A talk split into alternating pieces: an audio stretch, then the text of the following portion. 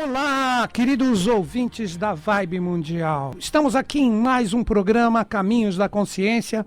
Eu, Newton Schultz, junto com vocês, 25 minutos aqui nas ondas da rádio. No programa de hoje, gostaria de trocar uma ideia com vocês sobre ciência, religião e astrologia. No comando do som tá lá o Pedrão fazendo tudo chegar bacaninha e redondinho para vocês, sempre divulgando aqui. Ele que faz o programa quando eu estou aqui com vocês chegar de uma forma legal, seja na internet diretamente, seja no, no podcast quando é gravado. Tá aqui um abração para esse querido humano que eu tô sempre brincando com ele aqui. Galera, é o seguinte, esse tema né, é muito interessante. Né? Quando nós falamos de ciência e religião, são duas coisas que eu acredito que com o tempo isso vai ter que ter uma fusão, que a própria ciência representa uma das formas de nós nos religarmos, mas para que ela, de repente, ofereça o que nós realmente precisamos conectar como conhecimento para descobrir as realidades celestes, ela precisa se abrir um pouquinho mais para esses mistérios, né? Então, na verdade, são duas forças que andam de uma forma conjunta que eu vou pegar hoje como exemplo a própria astrologia como um caminho do meio, por que não dizer assim, né? que nós podemos dizer que ciência, astrologia não é uma ciência. Uma ciência propriamente dita no mundo dos homens hoje é a astronomia que tem a observação direta dos astros. Quando nós falamos de astrologia, que na verdade, como eu sempre digo e vou falar sempre quando eu faço essas comparações, nós temos a astrologia como mãe da astronomia. Então, quando nós pensamos em astrologia, essa linguagem dos astros e etc. Aí entramos nos arquétipos, olha como eu estou falando aqui, nos arquétipos dos 12 signos do zodíaco, não são constelações. As pessoas erroneamente fazem essas comparações, nós não estamos falando de estrelas extremamente distantes. Na verdade, nós temos arquétipos que são trabalhados pela humanidade de acordo com essa captação. O que está em cima, como diz o princípio hermético da correspondência, é igual que está embaixo. Só que aqui nós temos uma realidade terrena e nós temos uma realidade celeste acima. Então, na verdade, são duas forças que andam conjuntas, mas que como sendo uma fonte de uma mesma origem, só que uma é a causa, o outro é o efeito, nós temos uma lei que deve ser estudada. Então, quando nós começamos a compreender esses pontos, a gente começa a entender o paralelo que deve existir entre ciência e religião. Quando nós ficamos muito Uh, vamos dizer assim, cristalizados somente em um desses pontos, nós acabamos travando o verdadeiro sentido do caminho do meio, que fará no momento certo com que a gente descubra grandes coisas. Um exemplo, né? Claro que eu vou falar mais sobre astrologia adiante, mas eu estou ainda fazendo a introdução do programa. Quando nós falamos de todas essas pesquisas que a ciência faz, que ela está querendo procurar a partícula de Deus, já existem várias coisas que estão acontecendo de uma forma, vamos dizer, oculta ainda da humanidade, já com os experimentos, mas que não podem ser divulgados. Isso a gente bem sabe, né? Infelizmente as coisas funcionam dessa forma. Às vezes tem até o lado positivo, por que não? No sentido de nós termos é, o preservar para que determinadas energias e consciências não cheguem à humanidade de forma errônea, como foi em outrora na Atlântida, né? onde a humanidade teve o conhecimento angélico e utilizou isso de forma errônea, por isso que a Atlântida acabou, né? E surgiu um novo tipo de ser humano. Poderia ter sido um transbordo vibracional absolutamente tranquilo e sereno, com amorosidade, paz e fraternidade. Não foi com guerras, com embates e depois o declínio dessa grande civilização, que na verdade está onde? Dentro de nós. Todas essas energias, todas essas forças antigas estão dentro de nós. Então, quando a gente começa a procurar com a nossa ciência oficial atual essa partícula de Deus, enquanto não houver, não houver o avanço espiritual do conhecimento das leis, dessas dimensões que representam forças que permeiam a nossa realidade física, mas nós podemos chamar de planos ou mesmo dimensões, por que não?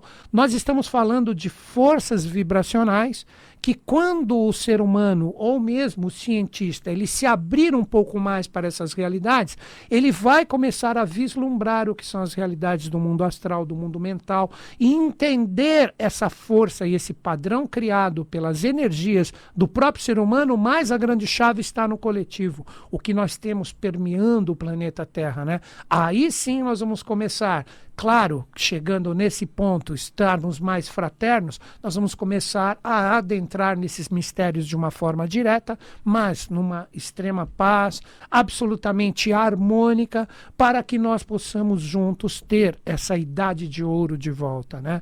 Então, nós temos ainda muito trabalho para fazer esse paralelo entre ciência e religião. Pegando a própria astrologia, como eu disse para vocês, que é uma forma de compreender como o ser humano lida com esses arquétipos. Para vocês entenderem a astrologia como arquétipo na face da Terra, eu cito sempre esse exemplo, mas é uma forma de ilustrar como eu vejo. Né? Nós não estamos falando de constelações, estamos falando de realidades aqui na face da Terra. Nós temos Hércules fazendo seus doze trabalhos. O que representa isso, os doze trabalhos de Hércules na mitologia? Como todos sabemos, Hércules ele era filho de Zeus. Então o rei vigente na época de Hércules, ele fala para o Hércules realizar doze trabalhos de uma fácil compreensão para dizer e comprovar que ele era filho de Zeus. Deus. Aí ele parte para os seus doze trabalhos, só que na face da terra. Aí que ele começa a entender o Deus em potencial que existe nele. Né? Então é muito bonito né, a gente estudar esses doze minutos, porque eles se associam diretamente a esses doze arquétipos. Existem trabalhos de água, de fogo, de terra. Então basta você estudar um pouquinho, mas não é o foco do nosso programa.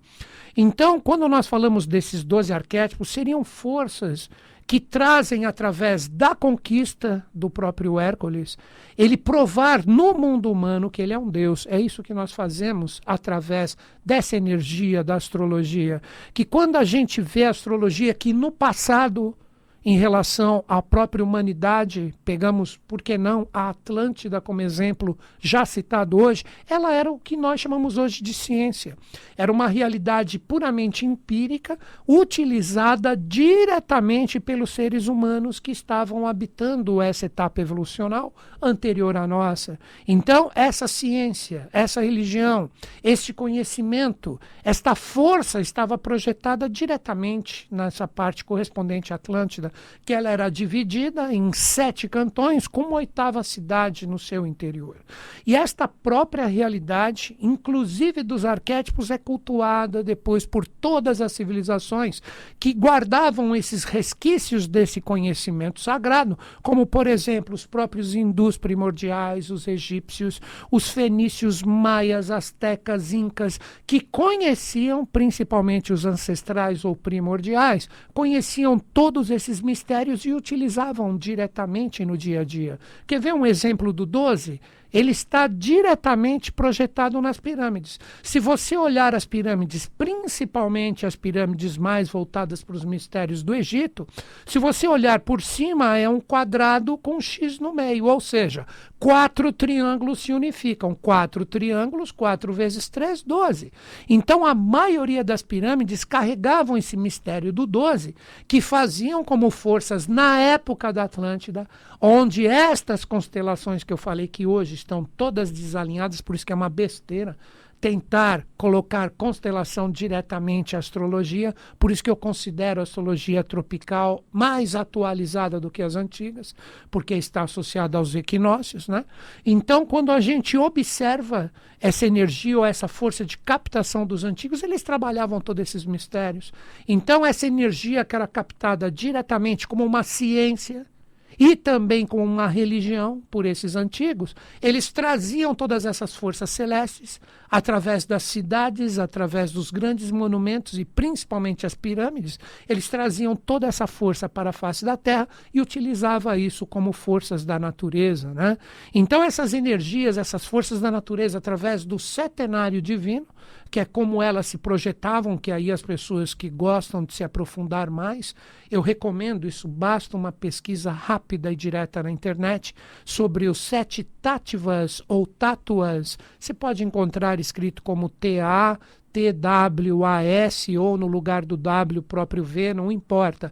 Então, esses tátivas ou tátuas planetários representam exatamente essas forças que os antigos traziam como energias através das suas construções, principalmente com as pirâmides, e utilizavam essas forças na face da Terra. Por isso que se pegarmos as próprias civilizações ou as próprias linhas de conhecimento sempre colocam os planetas do nosso sistema solar como divindades. Aí aquela coisa de Sol com Micael, Lua com Gabriel, ou etc. Se você preferir as realidades dos gregos, Afrodite com Vênus, Hermes com Mercúrio, aí surgem diversos mitos, diversas realidades que, na verdade, só procuram colocar esse conhecimento através dos mitos para que não existam distorções uma história é uma forma direta de nós conseguirmos, de repente, perpetuar uma verdade sem o escrito, que pode existir uma deturpação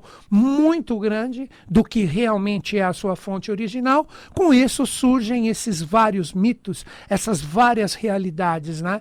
E a astrologia ela é tão importante, assim como o próprio astro em si, que quando o ser humano compreende esse princípio da vibração, compreende esse princípio da correspondência, entende que o planeta Terra é somente parte integrante desse sistema, que se nós tirarmos qualquer planeta dali ou inserir qualquer corpo diretamente no sistema solar, no sentido de uma força como um planeta, nós vamos desregular tudo, acaba todo esse sistema. Nós deixamos de existir fisicamente. Então nós devemos tomar muito cuidado com os apocalípticos que começam a falar que chegarão corpos, planetas e isso e aquilo, que irá se chocar com etc, etc, e vai acabar tudo. Isso é uma tremenda bobagem. Pelo que eu aprendi, quando nós estudamos toda essa sabedoria iniciática das idades, o grande arquiteto do universo. Isso é somente uma nomenclatura, chame de Deus, chame do que você quiser, fonte criadora, não importa. Quando ele criou toda essa realidade, partindo desde o mineralzinho, ele nunca, em hipótese alguma, ele quer destruir tudo o que foi criado e projetado ali. Ele cria, obviamente, através das forças da natureza, como lei e retorno da nossa própria evolução, determinados sistemas de escape, vamos dizer assim, que geram cataclismas. E esses cataclismas eles vêm para encerrar uma etapa evolutiva na Terra para que outra surja. Não que tudo vai acabar. Isso é besteira e, infelizmente, muitas pessoas, por falta de conhecimento, acabam acreditando nessas besteiras, porque essas besteiras colam com uma facilidade incrível.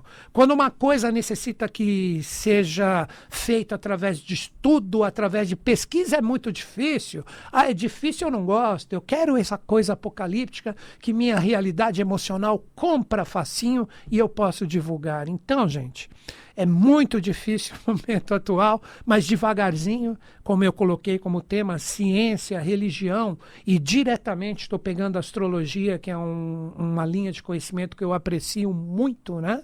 junto de várias outras, estou colocando aqui meu ponto de vista. Mas quando nós entrarmos numa mística verdadeira, em detrimento de uma mística desgastada que cola fácil, de novo eu digo, cola extremamente fácil. Né? As pessoas compram isso pela facilidade da compreensão e acabam colocando isso como verdade dentro delas. Por isso que o planeta Terra fica poluído vibracionalmente e vem vírus, vem tudo quanto é coisa, por causa da gente ficar conectado exatamente a essas coisas errôneas. Repito, uma das formas é o conhecimento, a busca de uma educação verdadeira para os jovens, estudar as culturas antigas para que a gente tenha a, a possibilidade de refletir de uma forma mais assertiva, quebrando todo esse misticismo cego que, na verdade, não religa mais o ser humano a nada. E mais do que nunca, nós estamos aqui no ano de 2020, vocês estão percebendo nitidamente como isso está sendo cobrado. Galera, seguindo o nosso programa, vamos lá. Eu coloco a astrologia como uma força intermediária entre a astronomia e também tem uma outra palavra, como eu sempre digo nos meus cursos, e já falei aqui também, que é muito interessante e vou explicar: a astrosofia. Então existe a astrosofia como causa, como uma realidade espiritual. Olha, astrosofia. Todas possuem astro como formação da palavra. Vou repetir: astrosofia, astrologia e astronomia. Então nós temos Sofia, o conhecimento, né? nós temos a sabedoria também como uma forma de interpretar, nós temos a logia que vem de logos ou da realidade que está associada diretamente à nossa razão no sentido comportamental e por fim nomia de nomos, que representa a repartição puramente física. Por que nomos, a repartição física? A astronomia, agora que você entende, astronomia de astro, nomos, então observa o céu e o divide de uma forma que a compreensão humana possa entender o que está ali expresso. Os, vamos dizer assim, bairros ou realidades correspondentes aos estados, por que não cidades do antigo Egito eram conhecidos como nomos, que nada mais representam, né, do que repartições de um mesmo local, de um mesmo país ou mesmo de um próprio estado com suas cidades. Então, quando a gente começa a compreender que tem esses três pontos, nós temos a condição de refletir sobre estas energias e o que elas representam. Quando nós falamos da astrosofia, nós estamos falando de uma realidade puramente espiritualizada.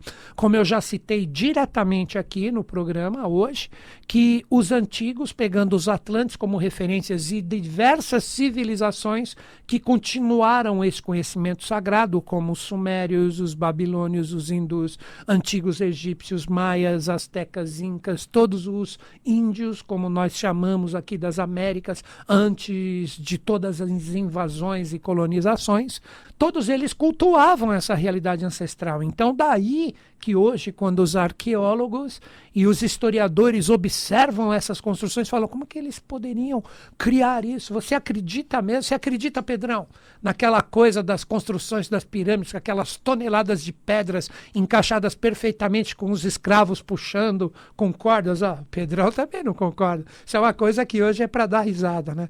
É porque existia, obrigado, Pedrão, a participação.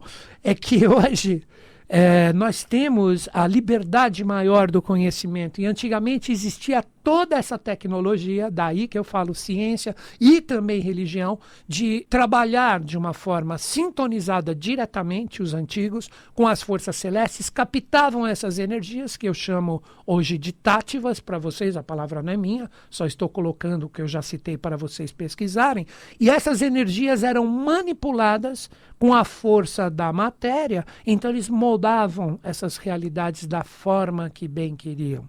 Isso não está somente ali no Egito, isso existem vários resquícios por todo o planeta, nas próprias Américas, né? Quando o pessoal faz aquela excursão para Machu Picchu aqui na América do Sul, você tem olhando Taitambo ali uma rocha cortada de uma forma perfeita. Tudo isso era feito através dessa tecnologia. Então essa realidade que representava a astrosofia, ou conhecimento e a sabedoria dos astros de como aplicar essas forças, isso era uma realidade dos antigos. Essa tecnologia foi recolhida. Ela não existe hoje como acesso se você não possui esse conhecimento e esse amor junto da sabedoria dentro de você. Aí ninguém manipula essas forças, né? Que aí entramos na realidade dos elementais, que são popularmente conhecidos como fadas, gnomos, etc, tal, que na verdade nada mais são do que fluências ou manifestações dessas forças. Então, toda essa energia, tudo isso, de repente, exemplos, essas forças dessa astrosofia, ela era, como assim, uma força mantida por grandes seres, como, por exemplo, a Suramaia, Garga, seres assim fantásticos que ainda perpetuavam esse conhecimento. Quando essa energia ela se densifica um pouco mais, ela se torna astrologia, astrologia ou astrologos, onde nós começamos a estudar puramente só o comportamento humano em relação a essas influências. Daí que surgem os 12 arquétipos diretamente como forças que devem ser trabalhadas aqui no planeta Terra, que já foram um dia manifestadas aqui. Na época da Atlântida, aí sim você tinha as estrelas alinhadas com todas essas forças. Hoje em dia, não. Hoje está tudo desalinhado. O nosso sistema solar é trabalhado de uma forma diferenciada em relação esses 12 arquétipos que nós devemos ter como reconquista. Mas aí é minha visão, você não precisa acreditar, você acredite no que bater como verdade para você. Nunca, em hipótese alguma, acreditar porque eu estou falando. E essas próprias realidades desse setenário se manifestam diretamente no ser humano como consciências correspondentes às suas idades. O próprio ser humano vive, nós aqui com os arquétipos dos planetas agora, nós vivemos idades correspondentes a essa força. Quer ver? Quando nós somos crianças, puramente crianças, a nossa infância, nós vivemos o que? A influência da lua. Daí que a lua está associada à mãe com a astrosofia. Depois, quando a gente cresce um pouquinho mais, que a gente se torna meninos e meninas, nós temos a influência de quem? De Mercúrio. Por isso que Mercúrio, Hermes, a troca, a comunicação, a gente começa a trocar várias ideias, entender as conexões, manifestar o que está dentro de nós. Chegamos na adolescência, nós vivemos a influência de quem? De Vênus. Por isso, aquela força que surge, emerge dentro de nós e a necessidade do relacionamento, do amor, do carinho, do afeto. Vejam como os adolescentes têm isso muito forte, latente dentro de si, como descoberta. Depois nós chegamos na maturidade. É a energia de quem? Do sol, onde aprendemos a viver a realidade verdadeiramente de quem nós somos. Isso é a realidade do Sol. Depois, quando deixamos a realidade do Sol, nós entramos na meia-idade, quando a gente representa a força de Marte, onde nós temos de uma forma bem firme quem somos, com a realidade solar anterior, e a gente parte para as realizações diretas da nossa vida. Depois, quando a gente entra puramente na terceira idade, uh, nós entramos nos influxos de Júpiter, onde nós buscamos esse religar verdadeiro que eu já citei aqui no programa, onde nós queremos compreender essas realidades do universo. Hoje podemos dizer que esse programa teve um, um pouquinho de todas essas forças, mas o enfoque maior foi por Júpiter. E agora, fechando o setenário, quando a gente chega na velhice, Adivinhem quem rege? Saturno. Saturno é o regente, por isso Cronos, o senhor do tempo, e ele representa o ancião que traz a sabedoria das idades, mas ao mesmo tempo na limitação da velhice em relação às realidades físicas iniciadas pela Lua. Então, isso são reflexões que muitas vezes, principalmente os astrólogos que gostam de me acompanhar, eles deveriam, de acordo com a idade e a consciência da pessoa, saber dar um enfoque mais direto com os planetas correspondentes ao mapa delas. Então é isso, galera. Procurei aqui trazer para vocês um pouquinho do que representa para mim a religião e a ciência. E hoje eu peguei a astrologia, citando todas as suas nuances novamente, astrosofia, astrologia e astronomia, como forças de trabalho para nós, para compreender um pouquinho essas realidades que nos permeiam. Pedrão, Obrigado sempre pela força, pela sintonia. Agradeço todos vocês que estão aqui em sintonia com este maluco. Um grande beijo para todo mundo. Que os Budas da Era de Aquário estejam em sintonia conosco, com o Brasil e com o mundo. E eles estão. Até o próximo.